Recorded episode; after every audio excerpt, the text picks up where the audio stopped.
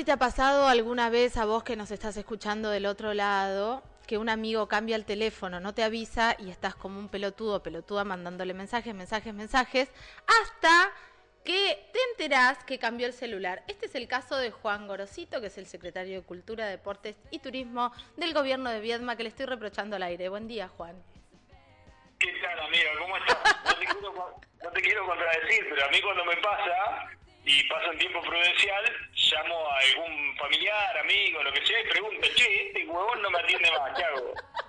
Bueno, es lo que hice hoy, la llamé a Nati, pero tardé, tardé un montón en que me caiga la ficha, que tenía que llamar a alguien. Igual Juan es zapata, si no la gana la empata. Juan, eh, qué lindo tenerte acá, tenerte en Única Contenidos de nuevo eh, y con una... ¿A dónde estás, Caro? ¿A dónde estás? Yo estoy, ahora estoy en Buenos Aires, estoy yendo y viniendo, más viniendo que yendo, eh, trabajando desde acá y haciendo un programa hermoso, la parte de contenidos y casting de un programa re lindo que habla del amor. Así que, viste, que a mí me va tan mal en el amor, dije, bueno, voy a tratar de que a la gente le vaya bien. Bueno, no seas así. eh, hablando de amor, Juan, ayer mucho amor en, en, la ciudad de Viedma, mucho amor por las infancias. Eh, nada, te debes haber quedado con una sensación hermosa, ¿no? Sí, la verdad son esos días que, que te vas a tu casa recontracansado, pero bueno, con una satisfacción enorme, la verdad, porque como decís vos, este, este eh, Pedro siempre nos taladra la cabeza con la integración, la integración, la integración, bueno, claramente jornadas como la de ayer son la máxima expresión de la integración, donde toda la comunidad, sin distinción de nada, sin diferencia de nada, de, de, de, si tu papá es desocupado o empresario, si este, tenés auto o andás en bici o en moto, si nada, cero este, diferencias entre vietmenses y bueno, esa integración, poder llevarla adelante es, es realmente muy, muy gratificante. Así que eso fue lo que pasó ayer, ni más ni menos, con, bueno, todos, todos los números, ¿no? Más de 100 atracciones para los pibes, tres espectáculos en el escenario, eh, torta frita y este y pochoclo gratis para todo el mundo, pinta cara, de todo. Eh, y bueno, la verdad que muy, muy contentos por eso. Y, bueno, este insisto, son esos días que, que te vas chocho de la vida de lo que pasó y ojalá que el año que viene podamos hacerlo aún mejor, ¿no? Lo hicimos el año pasado en la salida de, la, ni siquiera salida de la pandemia, de, con, con, algunos respiros que nos daban las restricciones Sí. y este año lo pudimos hacer ya sin, sin este sin cuidado de, respecto del COVID, sí, con, obviamente con todo lo demás, pero sin cuidado con el tema del COVID y eso realmente además la gente sin miedo y bueno, eh, salió lo que salió, una cosa espectacular realmente y estamos muy contentos. Ahora, Juan, hablar de, del derecho al juego es un derecho humano, digo, es conectar a las infancias, eh, como vos decís, a todas las infancias en el juego, en la diversión, en, la integración, en la inclusión, en la igualdad. Y, y, esto siembra mucho más que una jornada divertida. Y desde el área de cultura y deportes también se trabaja muchísimo para esto. Vos estás a cargo de estas dos áreas y lo debes ver todo el tiempo en los clubes, en los barrios, en las juntas vecinales. ¿Cómo se está laburando? Y bueno, viste, nosotros entendemos el acceso a la cultura y el acceso al deporte y incluso el acceso al turismo como, como un derecho absoluto, un derecho social absolutamente inalienable, digamos, ¿no? Este, para nosotros eh, es muy importante que todo el mundo pueda acceder a esas expresiones, para nosotros hacer una fiesta popular y que la gente pueda asistir de manera gratuita y, y hacerlo con espectáculos de primer nivel, porque uno bien lo puede hacer, digamos, este más barato si se quiere, pero eh, a lo mejor la gente que, que no puede pagarse hoy, tomarse un bondi a Buenos Aires para ir a ver un espectáculo, estamos hablando de mucha, mucha plata, una entrada de un espectáculo, mucha, mucha plata, y nosotros tenemos la idea de traer esos espectáculos que se miran por tele a la a 10 cuadras de la casa de los vietmenses y en forma gratuita. Es, es una forma, digamos, puede haber gente a la que no le guste y considere que es un gasto innecesario, superfluo ante las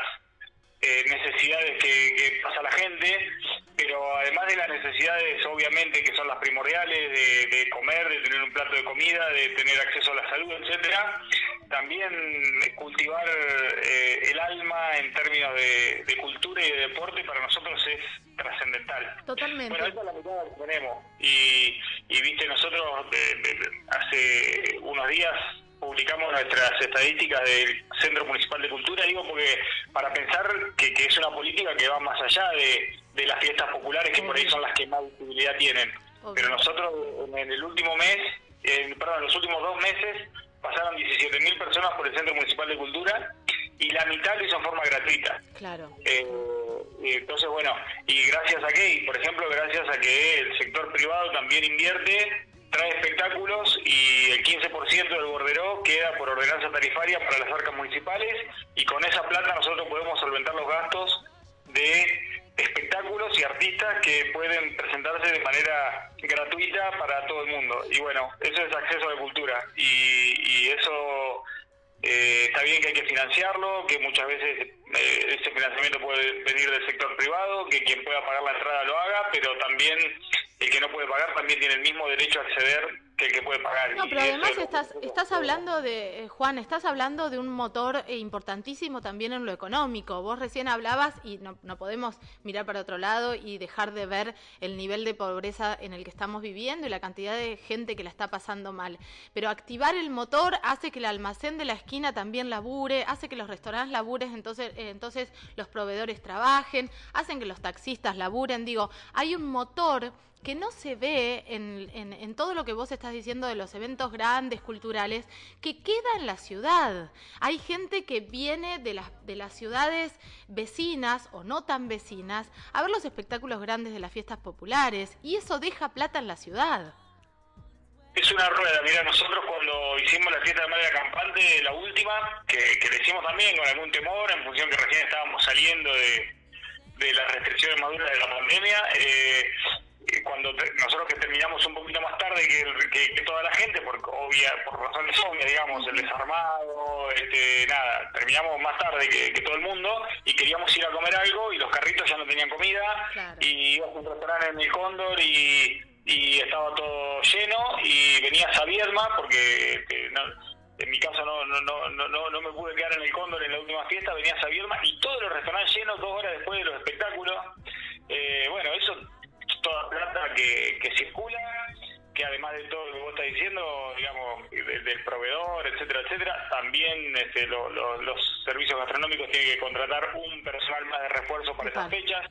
En, en la fiesta del río, en la última fiesta del río, tuvimos más de 60 este, carritos gastronómicos ahí dispuestos en el lugar que laburaron bárbaro, que bueno, toda guita que queda en Vierma además. Entonces, este, muchas veces se ve este tipo de de celebraciones como un gasto extraordinario, cómo el Estado va a gastar tanta plata. Cuando digo el Estado, digo no solamente municipal, porque nosotros hemos tenido la suerte, gracias a que Pedro levanta el teléfono y tiene rápidamente el apoyo del gobierno nacional y del gobierno provincial también, eh, pero eh, la verdad que es una inversión importante la que se hace, pero hay que verlo así, como una inversión, no es un gasto solamente, porque eh, nos quedamos a mitad de camino, es una inversión porque después esa, esa plata termina volviendo al Estado, volviendo al ciudadano, volviendo al empresario y bueno, se hace un círculo virtuoso donde todos ganan. Mirá, vuelvo a lo de a, lo que te comentaba recién de que la mitad de los espectáculos de los espectadores en los últimos dos meses del Centro Cultural lo hicieron de forma gratuita. Y, bueno, ¿por qué? Por esto que te digo de los espectáculos privados que, que vienen a Viedma y que dejan el 15% del borderó para, para municipales que nos permite después hacer estos espectáculos gratuitos. Eh, ganan todos, gana el privado, gana el Estado, gana el que accede a la cultura de forma gratuita, ganan los artistas porque se les paga, obviamente, nadie lo hace gratis. Eh, nosotros tenemos como política pagarles a los artistas, incluso hay muchos artistas que por actuar en el centro cultural, estoy hablando de, artistas del orden local, eh, a veces te dicen, no, no, no tengas problema, este, nosotros tenemos el sueño de tocar en el centro cultural, nosotros de todas maneras elegimos que, que, el, arte es un trabajo y, se tiene que pagar, entonces si bien obviamente no se van a hacer ricos con lo que paga la municipalidad, pero sí un reconocimiento de su labor. Eh, los tres grupos que tocaron ayer en, para niños en el Día de las Infancias cobraron como corresponde. Entonces, bueno, un círculo virtuoso donde todos ganan. Bueno, eso es lo que tenemos que profundizar, ¿no? Totalmente. Juan, ¿cómo venimos con deporte? Porque la última vez que hablamos hablábamos de los eventos deportivos también eh, como una herramienta para atraer el turismo. Vienen diferentes equipos de diferentes lugares a diferentes eventos y de repente conocen el paraíso en el que vivimos, porque la verdad es que Balneario El Cóndor, el río, la costanera, son lugares increíbles que por ahí no tienen, no están instalados, son destinos emergentes, eh, y ahí tenemos el boca a boca que nos recontra ayuda, porque tampoco nos podemos hacer los locos, no tenemos tantas camas hoy. Pero, pero ¿cómo viene la planificación de acá al verano?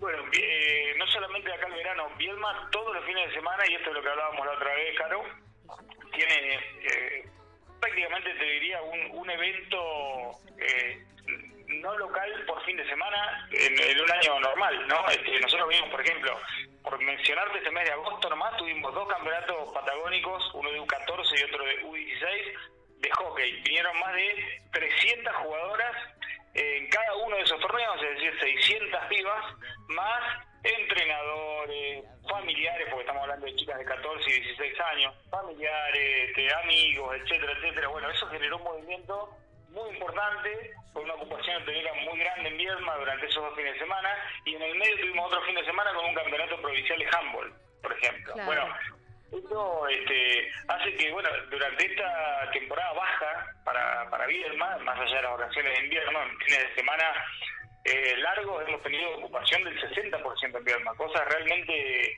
que, que las eh, chicas de nuestras técnicas de turismo, digo técnicas porque son todas mujeres, este, le llama la atención porque, bueno, hacía mucho tiempo que no sucedía así. Está bien que mucha gente también está viajando por Argentina, por la cuestión del cambio, eh, estamos viendo explotados todos los centros turísticos, pero lo interesante acá y el mérito de, la comunidad de Viedma es que Viedma está siendo parte de ese circuito. Eh, y bueno, está buenísimo. En, el verano venimos del mejor verano de los últimos seis años en, en Viedma, el Cóndor, toda la costa atlántica.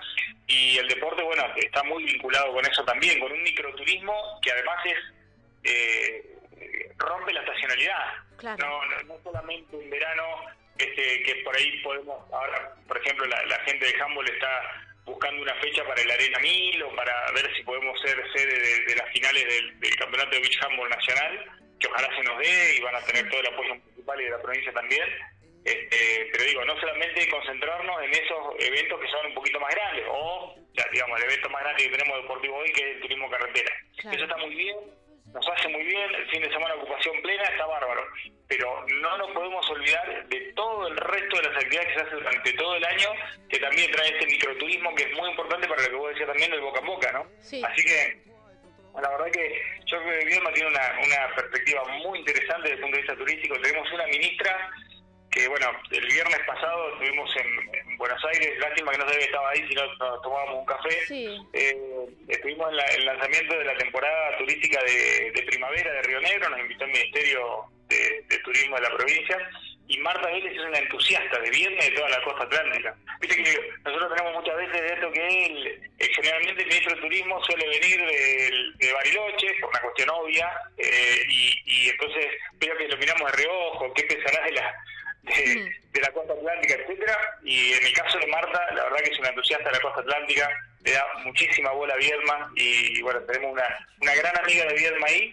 Y bueno, llevamos el, al Ministerio de Turismo de Nación, nos acompañó Marta apenas se enteró que íbamos a hacer esa gestión, a, que la fiesta del Río Negro se declare nacional, así que bueno, ojalá que los próximos, en los próximos dos o tres meses tengamos esa novedad también, ya completamos toda la documentación, así que estamos con mucha expectativa de que se ocurra. ¿no? Eh, no, y además lo que está sucediendo es que Matías Lamens, ministro de Turismo, también está poniéndole mucho el ojo a eh, todo lo que tiene que ver con destinos emergentes, con destinos que no están consolidados. Ya sabemos que Bariloche lidera todos los programas nacionales que salen como previaje, etcétera, los lidera Bariloche. Las estadísticas son altísimas, las grutas también es un destino de la costa atlántica que ya está recontraposicionado, pero eh, desde el ministerio, el ministro está como eh, viendo estos destinos emergentes y poniéndole la mirada. Ya es una gran noticia la que acabas de pasar así eh, livianita, pero que la que declaren a la fiesta del río como fiesta nacional también habla de un presupuesto distinto para ustedes, de una de un apoyo distinto desde Nación. Y eso es importante, ¿no? Se traduce en plata. Sí, la verdad que nosotros, digamos, eh, lo, que buscamos con esto es darle mayor jerarquía a la fiesta. Claro. buscamos que una vez que no sea más eh, Pedro el intendente, que en algún momento va a pasar, no sé, no sabemos cuándo, pero va a pasar, la fiesta no baje el nivel, no baje la jerarquía. Claro. Nosotros la verdad que en tema financiamiento hoy teniendo un intendente como Pedro que levanta el teléfono y te atiende este, del presidente de la nación a, cualquier funcionario, nos es mucho más fácil acceder al financiamiento. Pero bueno, sabemos que no siempre va a ser así, por eso queremos dejar, entre otras cosas, esta declaración hecha en forma importante. Entonces, este, que tengamos la posibilidad de que, y que además las gestiones que vengan no le bajen otra vez el precio a las fiestas como, como pasaba en alguna oportunidad, ¿no? Este, entonces, bueno, eh, necesitamos esa declaración para poder tener, este, asegurarnos el prestigio de la fiesta del río, fiesta nacional del río Negro, así se va a llamar, este, para siempre y, que, no volvamos a, a, fiestas de un día o de una sola presentación y bueno, queremos que haya esto que te decía, el efecto multiplicador, patio de comida, eh, buenos espectáculos, acceso a espectáculos que mucha gente de otra forma, si no se lo traes a la, a la esquina de la casa, no los podría ver nunca en su vida. Eso es lo que tenemos que, cuidar. Totalmente. Juan, nos quedan un montón de temas pendientes. Te voy a llamar para hablar de los talleres, para hablar también del, del rol que cumplen los, los espacios de, de cultura y de deporte para detectar ciertas situaciones de vulnerabilidad. Digo, eh, muchas veces los pibes llegan a los talleres y los y las docentes que tienen se dan cuenta de lo que está sucediendo y se activa una alerta y una articulación, pero lo vamos a hablar otro día que me parece vital darle mucho tiempo a eso. Te mando beso grande, corazoncito. Un saludo, gracias. Gracias, chau, chau. Juan Gorosito pasaba por aquí, eh, por Única Contenidos, hablando de todo lo que está sucediendo y también lo que sucedió con la fiesta de las infancias ayer en viernes.